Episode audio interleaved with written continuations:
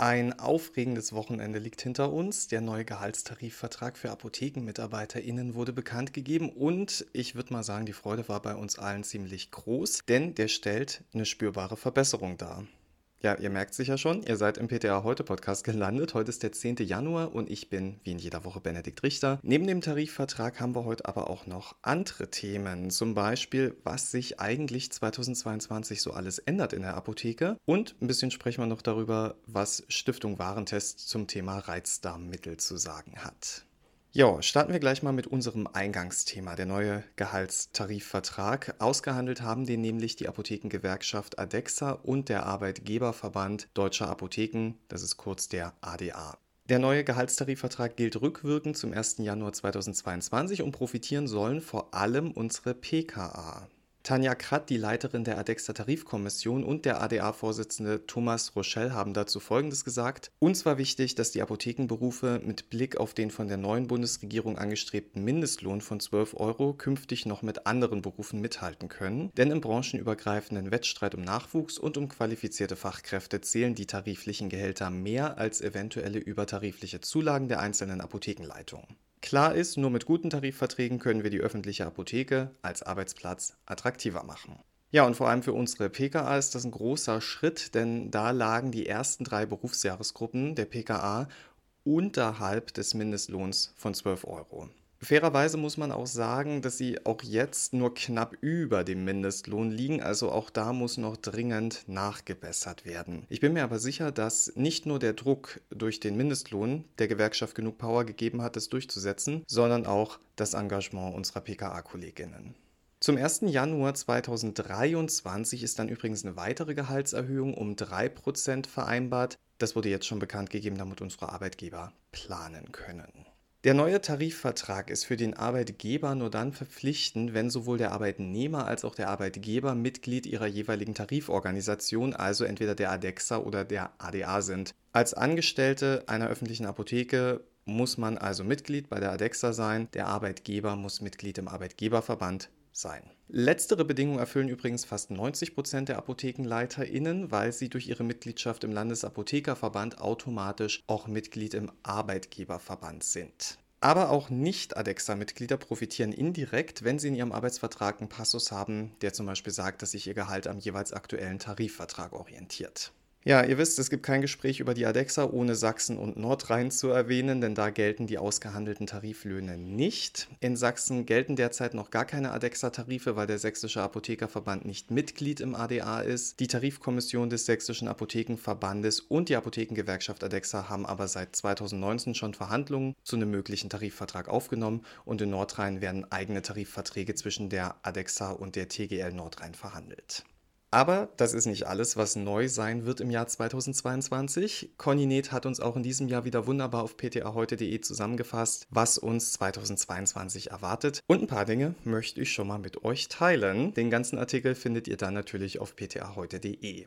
So, eine große Neuerung wird das Verbot von Plastiktüten sein. Seit dem 1. Januar dürfen in allen Geschäften und eben auch in Apotheken keine Einkaufstüten aus Plastik mehr angeboten werden. Was eine Plastiktüte ist, das ist ganz genau definiert natürlich. Das sind die sogenannten leichten Kunststofftragetaschen mit einer Wandstärke zwischen 15 und 50 Mikrometer. Also ausgenommen sind besonders stabile Mehrwegtüten und die dünnen Plastikbeutel, die man etwa am Obst- oder Gemüsestand bekommen kann. Und wer sich jetzt denkt, hä, wurde das nicht schon vor Ewigkeiten diskutiert? Der liegt ganz richtig, denn der Bundestag hat schon im November 2020 ein Verbot von Kunststofftragetaschen beschlossen und der Bundesrat hat das entsprechende Gesetz zur Änderung des Verpackungsgesetzes auch schon gebilligt. Jetzt im Januar 2022 endet die Übergangsfrist. Ja, dann ist es natürlich so, dass das E-Rezept kommen wird aber nicht jetzt.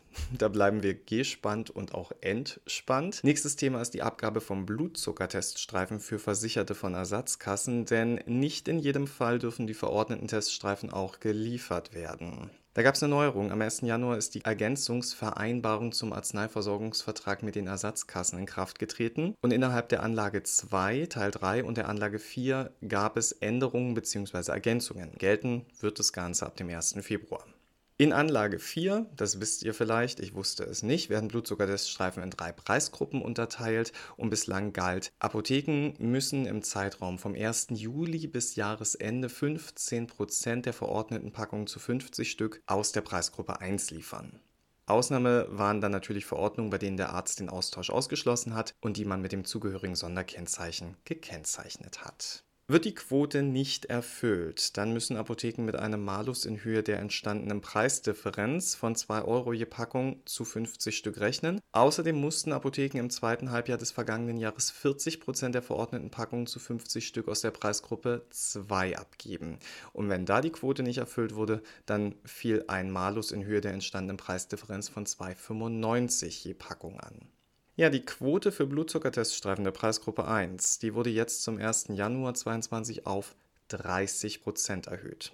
Die Gesamtquote steigt damit auf 70 Prozent. Die Quote der Preisgruppe 2 bleibt unverändert, also bei 40 Prozent. Und was auch gleich bleibt, ist, dass eine Übererfüllung der Quote für die Produktgruppe 1 auf die Gesamtquote angerechnet wird. Eine weitere Neuerung gibt es auch in Anlage 2 Teil 3 Verbandstoffe, denn ab 1. Februar 2022 wird da die Preisberechnung angepasst. Die Preisberechnung von Verbandsstoffen, die erfolgt dann durch einen prozentualen Aufschlag in Höhe von 3% auf den Apothekeneinkaufspreis, zuzüglich einem Festzuschlag von 6 Euro pro Packung. Bislang galt da die Arzneimittelpreisverordnung, also je Verordnungszeile abzüglich 5% Abschlag.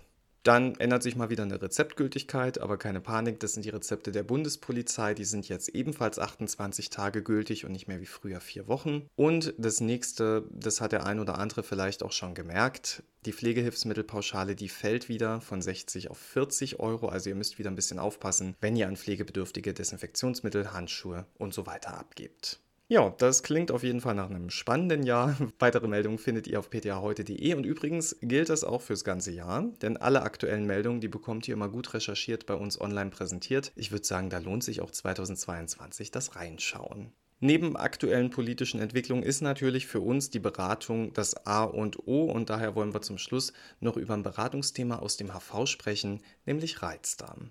Ja, Reizdarm. Unspezifische Darmbeschwerden, die von Durchfall bis Verstopfung reichen, sich auch abwechseln können, manchmal auch von Schmerzen begleitet sind und schlichtweg Betroffenen das Leben zur Hölle machen können. Viele Produkte versprechen Linderungen, die versuchen mit Studien zu überzeugen und vieles davon wird bei uns in der Apotheke auch angefragt. Stiftung Warentest hat sich jetzt mal einige dieser Arzneimittel, Medizinprodukte und Nahrungsergänzungsmittel angeschaut und ich würde euch einfach mal ganz kurz auf den Stand der Dinge bringen. Ich zitiere, nach Sichtung der Leitlinie und verfügbarer Literatur zur Sicherheit und Wirksamkeit der Präparate kommt Stiftung Warentest zu dem Schluss, dass nur sechs Präparate zur Behandlung eines Reizdarmsyndroms mit Einschränkung geeignet sind. Den restlichen Produkten attestiert die Verbraucherorganisation ein wenig geeignet. Für die Beurteilung legt die Verbraucherorganisation dabei die Grundsätze evidenzbasierter Medizin zugrunde.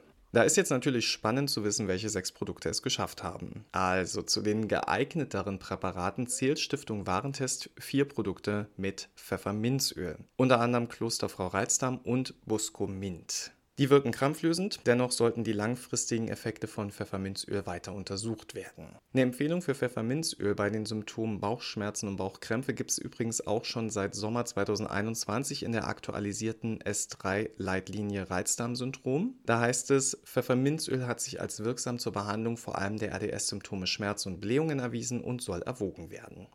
Auch beim krampflösenden Wirkstoff im Buscopan, nämlich das Butyrskopolamin, da sind sich Stiftung Warentest und die Leitlinienexpertinnen einig. Zur Behandlung des Symptoms Bauchschmerzen sollen Spasmolytika empfohlen werden, lautet die Empfehlung der Leitlinie. Stiftung Warentest erachtet Buscopan wie auch Pfefferminzöl als mit Einschränkung geeignet bei Reizdarmbeschwerden. Was ihnen da ein bisschen fehlt, sind Daten zu Langzeiteffekten der Spasmolytika.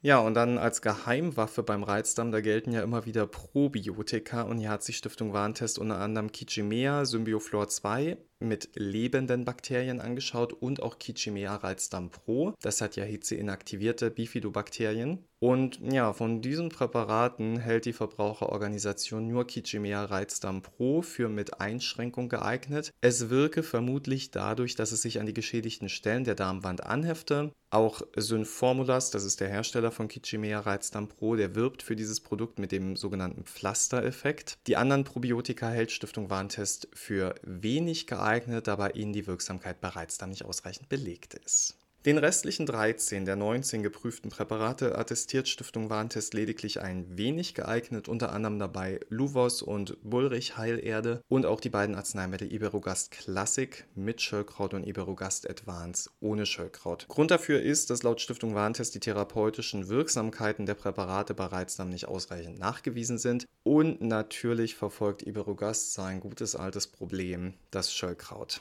Wissenschaftler hinter der Reizdarmleitlinie wiederum raten zu Phytopharmaka bei Reizdarmsyndrom und bescheinigen Iberogast da tatsächlich positive Effekte. Ja, und tatsächlich sind wir damit schon am Ende unserer heutigen Folge angekommen. Danke, dass ihr wieder dabei wart. Ich werde den Nachmittag und den Abend natürlich wieder in der Apotheke verbringen. Wo könnte es schöner sein? Und der ein oder andere von euch vielleicht auch. Fürs Erste wünsche ich euch einen tollen Start in die Woche. Möglichst viele nette Kundinnen und Kolleginnen. Und wenn ihr mögt, dann hören wir uns einfach nächste Woche wieder. Ich werde auf jeden Fall da sein. Bis dahin, gehabt euch wohl.